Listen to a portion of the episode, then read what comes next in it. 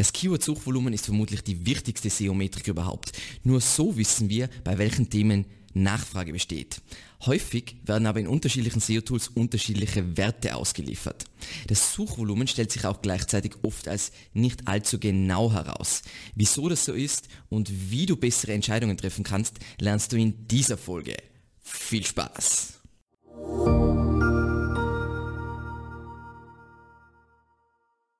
Mein Name ist Alexander Russ und SEO ist mein täglich Brot. Wir quatschen auf diesem Kanal über SEO und Content Marketing. Wenn du wissen willst, wie du nachhaltig Kunden über Google gewinnen kannst, dann abonniere jetzt gleich diesen Kanal.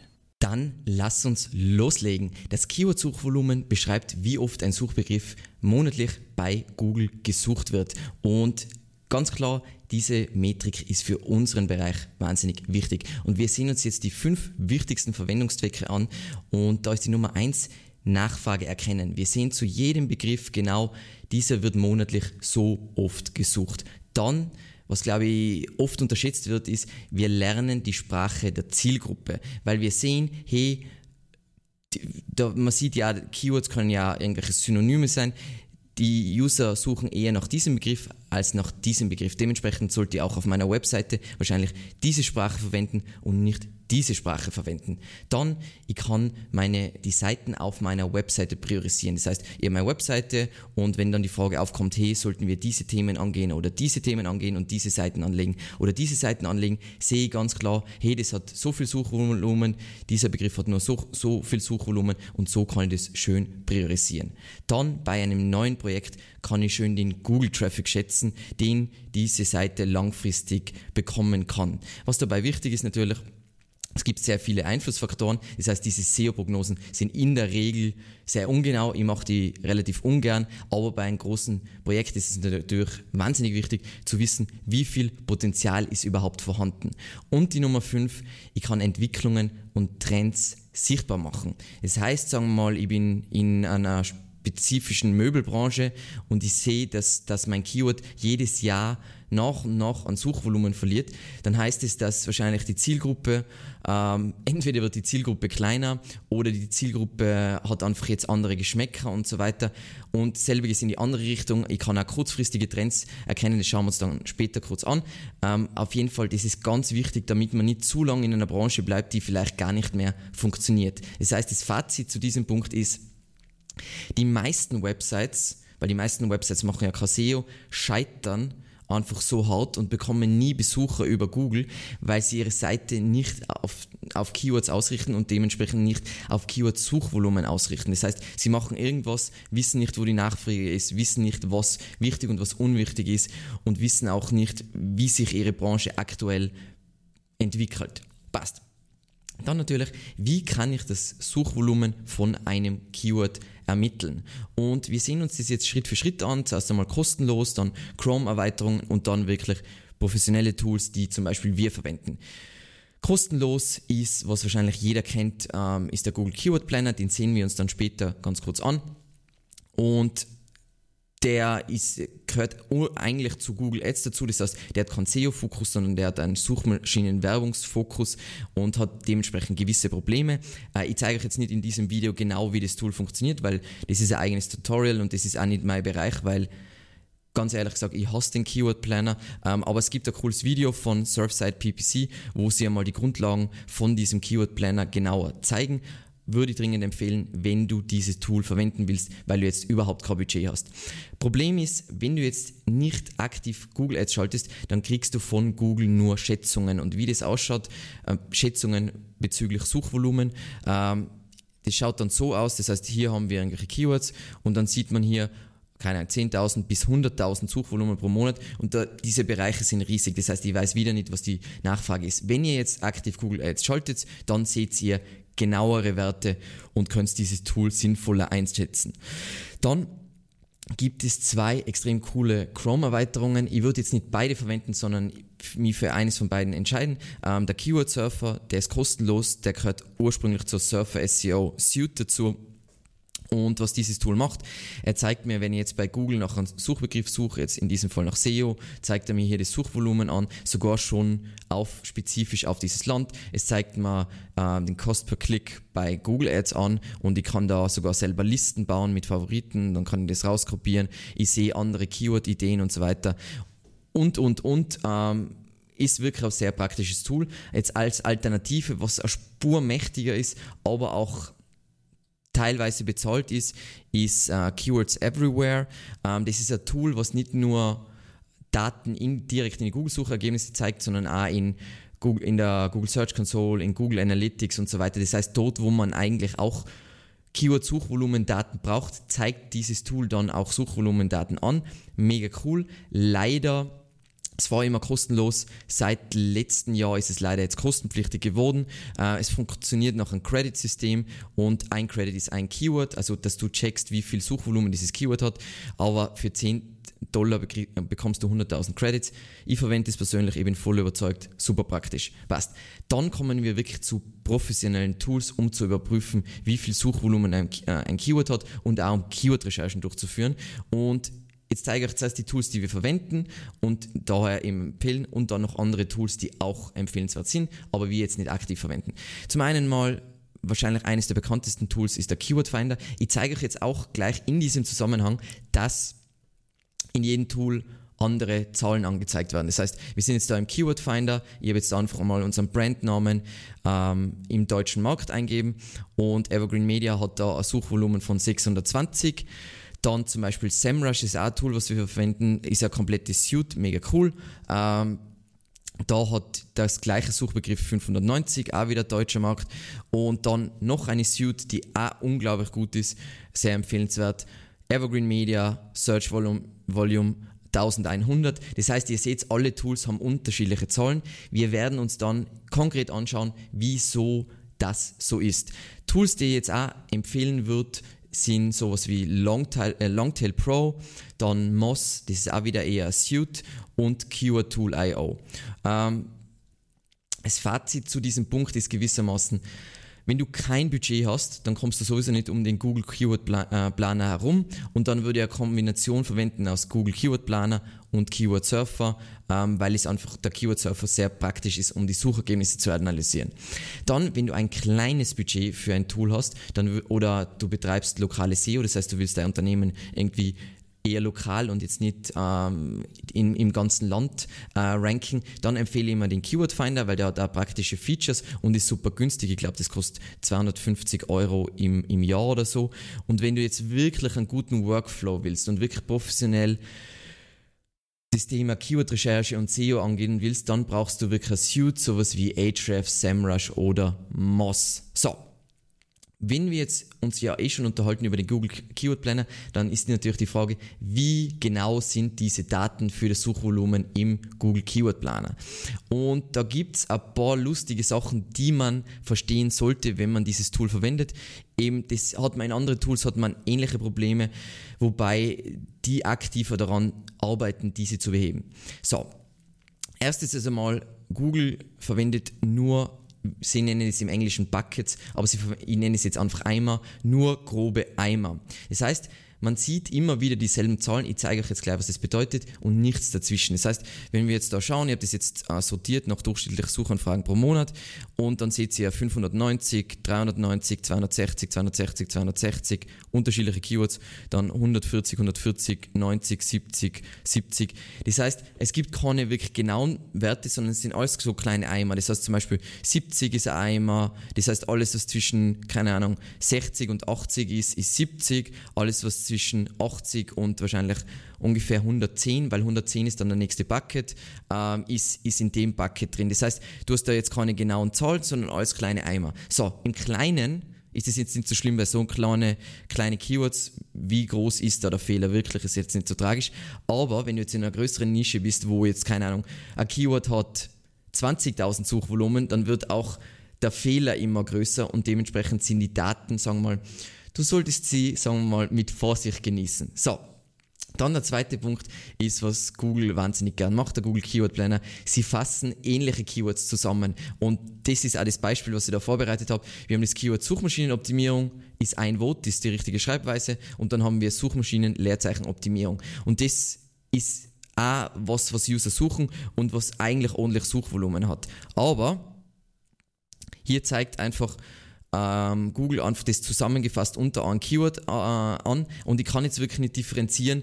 Natürlich wird dieses Keyword wahrscheinlich mehr Suchvolumen haben, aber es wird nicht klar differenziert und das ist zum Beispiel da werden wir uns dann über, äh, unterhalten, drüber unterhalten. Andere Tools machen es einfach besser und das sind Sachen, worauf du aufpassen musst. Das heißt, wenn du bei deiner Recherche, weil es kann passieren, zwei Keywords siehst, die super ähnlich sein, also wirklich so ein Leerzeichen ist der Unterschied oder keine Ahnung, ein Rechtschreibfehler und du siehst, die haben beide im Tool das gleiche Suchvolumen, dann heißt es nicht, du kannst es zusammenzählen, sondern das ist das gesamte Suchvolumen von beiden. Das heißt, sagen wir mal, Beispiel, beide haben 1000, dann haben sie eigentlich insgesamt 1000. Ich glaube, das ist eine gute Erklärung und so weiter. Wie gesagt, ich verwende den Google Keyword Planner nicht, ich bin auch nicht überzeugt. Genau.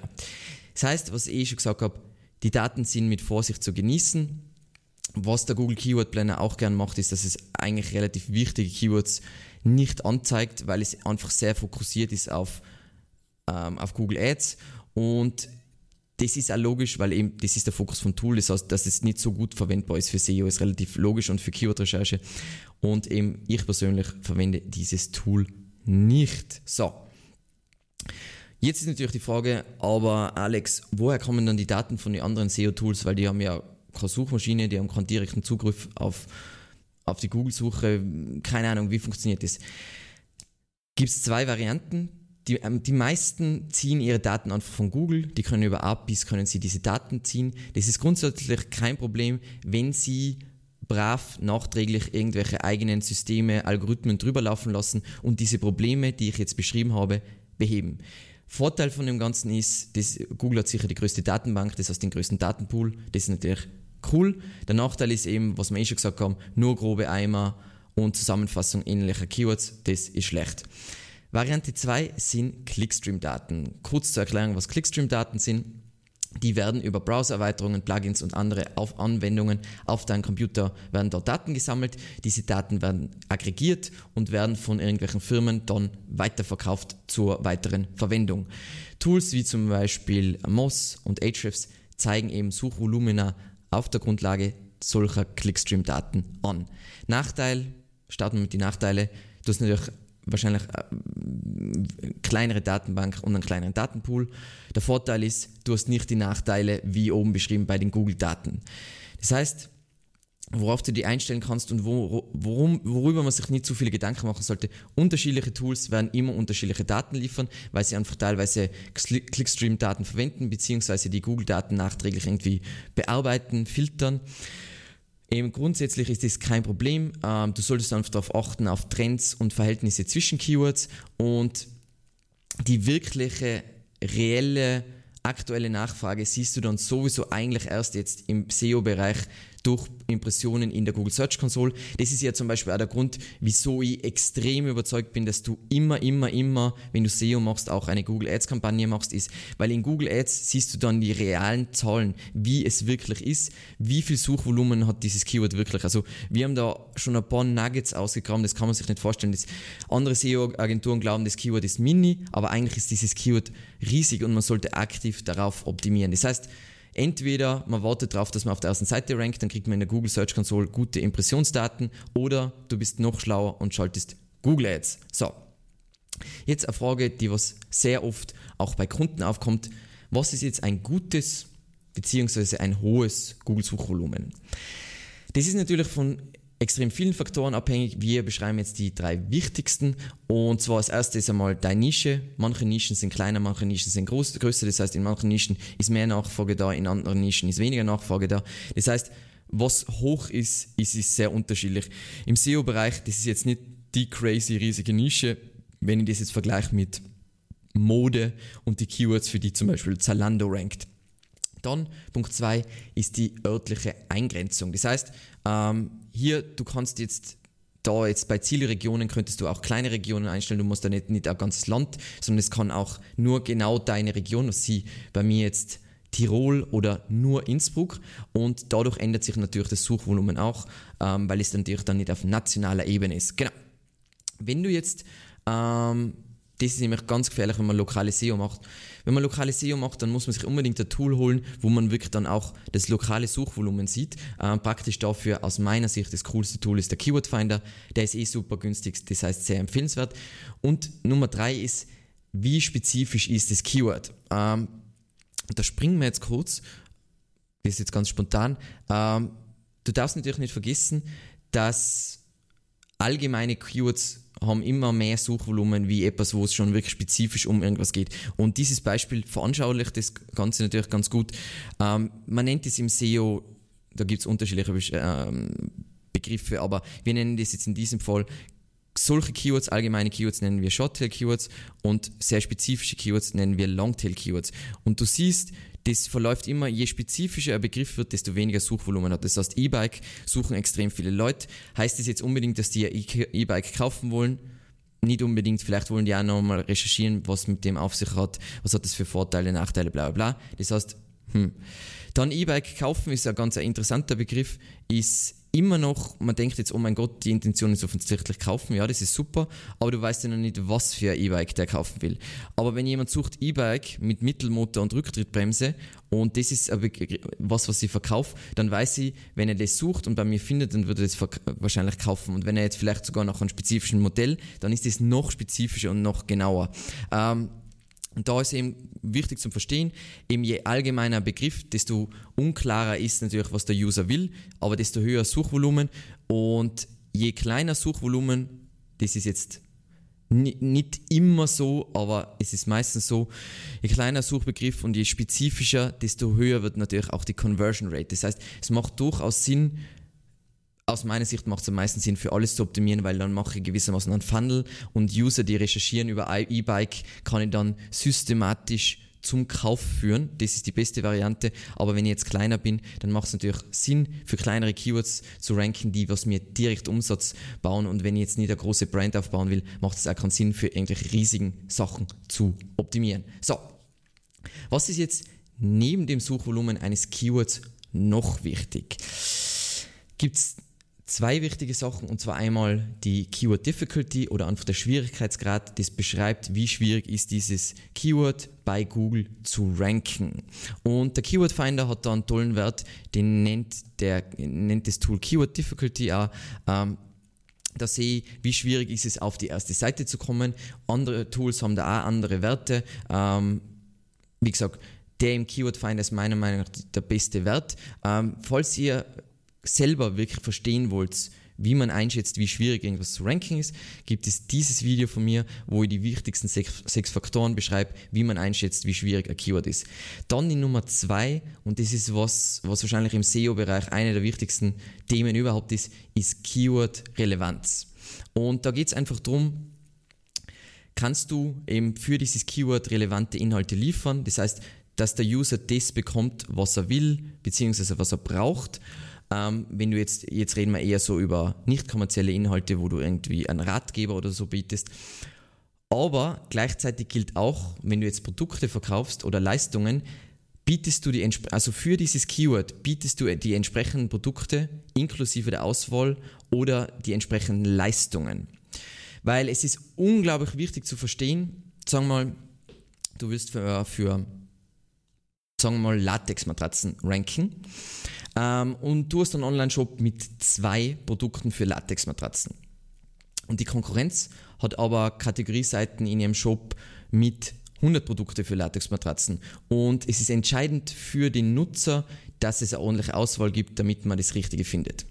Dann wirst du, egal wie gut deine SEO ist, egal auf welchem Level du bist, wirst du niemals dort ranken, weil du bist nicht relevant für den Nutzer, weil du hast nur zwei Produkte, das heißt, du bietest nicht das, was der User sehen will. Und das ist ganz wichtig, ähm, das ist eh, wieso es auch eine riesige Umverteilung bei Unternehmen geben wird, ist, es gibt Unternehmen, die die klassische Variante machen, wie es halt früher war.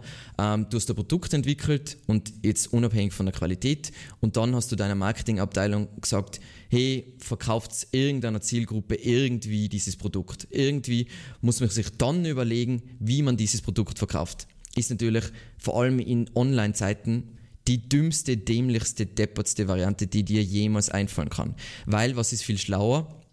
Ich schaue mir an, wo ist die Nachfrage, ich schaue mir an, was will die Zielgruppe, die ich mir aussuche, was wollen die in ein Produkt und natürlich habe ich meine Engineers und was auch immer, die dieses Produkt entwickeln, aber es fließt auch gleich ein, was will der Kunde in diesem Projekt haben, was braucht er, was braucht er nicht und so weiter.